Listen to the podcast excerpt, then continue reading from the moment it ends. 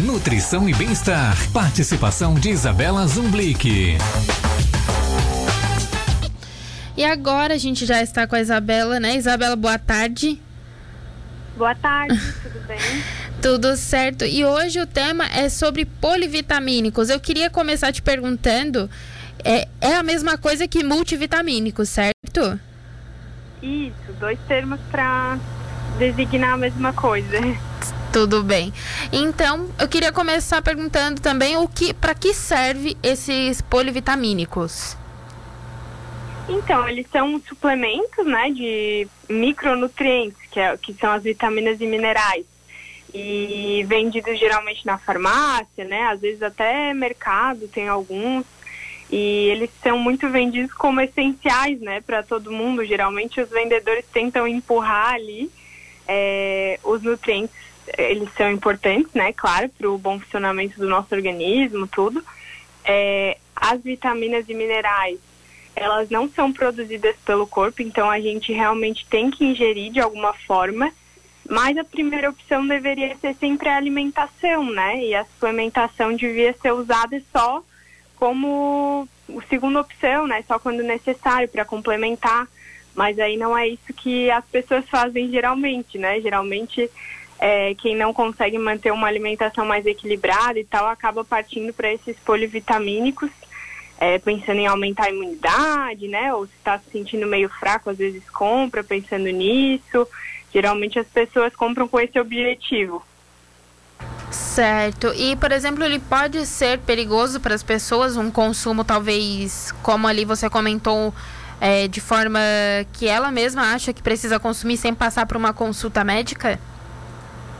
Com certeza, né? É, pode ser perigoso se tomado sem orientação e principalmente se for tomado em excesso, né? Tem algumas coisas que a gente tem que considerar. É que as doses excessivas, né, de alguns nutrientes, algumas vitaminas, elas podem gerar intoxicação. Então, por exemplo, o excesso de vitamina D é, pode causar lesão em alguns órgãos, pode causar enjoo, pode causar aumento da pressão.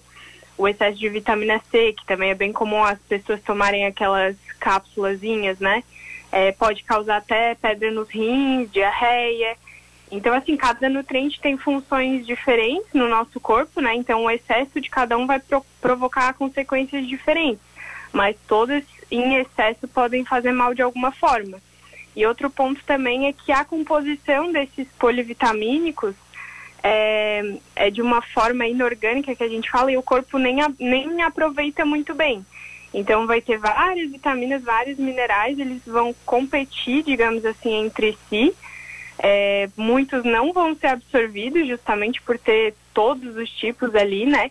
E ainda podem causar também alguns efeitos colaterais, como prender o intestino, alterar o pH é, da urina, do sangue. Então tem esses, esses riscos. Então, outra coisa que a gente pensa nesse momento, é, além dessa parte perigosa, também ainda assim tem benefícios, né?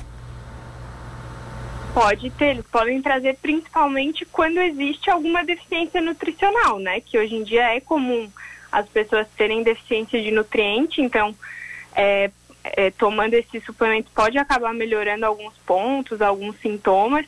O problema é, é isso que eu falei, né? Como é um suplemento muito geral, além daquela vitamina que a pessoa tem deficiência e que pode melhorar, no caso, ela vai estar tá ingerindo várias outras que podem não ser necessárias naquele momento, né? Então, a melhor opção, se for preciso repor algum nutriente, fazer uma suplementação, seria fazer algo individualizado, né? E num profissional consiga investigar o que está faltando, digamos assim, é, quem sabe fazer manipulado nas quantidades ideais, ou até mesmo usar as prontas, mas que seja realmente adequada e pensada para aquela pessoa, né? Hum. Então, era o que eu ia te perguntar. Ele é feito em algumas farmácias de manipulação. O consumo ele tem que ser indicado por um profissional, mas aí tem que fazer os exames, tem que ver o que precisa ser é, reposto no nosso corpo, né? Isso, isso seria o ideal, né? Esses é, de farmácia de manipulação, eles podem ser uma, uma opção melhor se forem prescritos individualmente, né? Daí tem a vantagem que eles são personalizados, né? De acordo com a necessidade da pessoa. dá para fazer de formas diferentes, não só em cápsula, às vezes as pessoas que têm dificuldade de ingerir cápsula, né? E o ideal realmente é que seja prescrito por um profissional. Primeiro porque a gente precisa entender que a alimentação é a maior fonte, né? Não adianta tomar vários suplementos e ter, por exemplo, um estilo de vida ruim. É, mas ainda assim, mesmo ajustando a alimentação, digamos assim, se precisar de, de reposição, né? Quando necessário, é legal avaliar individualmente, ver os exames, como tu falou, ver os sinais, sintomas, né? Que as pessoas apresentam, às vezes, ah, unha fraca, queda de cabelo, enfim, outras alterações e pensar na suplementação ideal mesmo. Isabela, a gente sempre termina o nosso quadro falando que é importante né, ir no nutricionista e fazer todo esse acompanhamento, né? É sempre bom saber o que está acontecendo com o nosso corpo. Exatamente, como a gente sempre fala, né? Cada um de nós é, é único, assim, as necessidades nutricionais elas mudam com a idade, sexo, genética, né? Com a presença de alguma doença ou não. Então é bem importante esse acompanhamento individual para se for necessário fazer uma orientação, uma prescrição individual. Certo, Isabela, muito obrigada por participar mais uma semana aqui conosco e até semana que vem. Eu que agradeço então, até a próxima.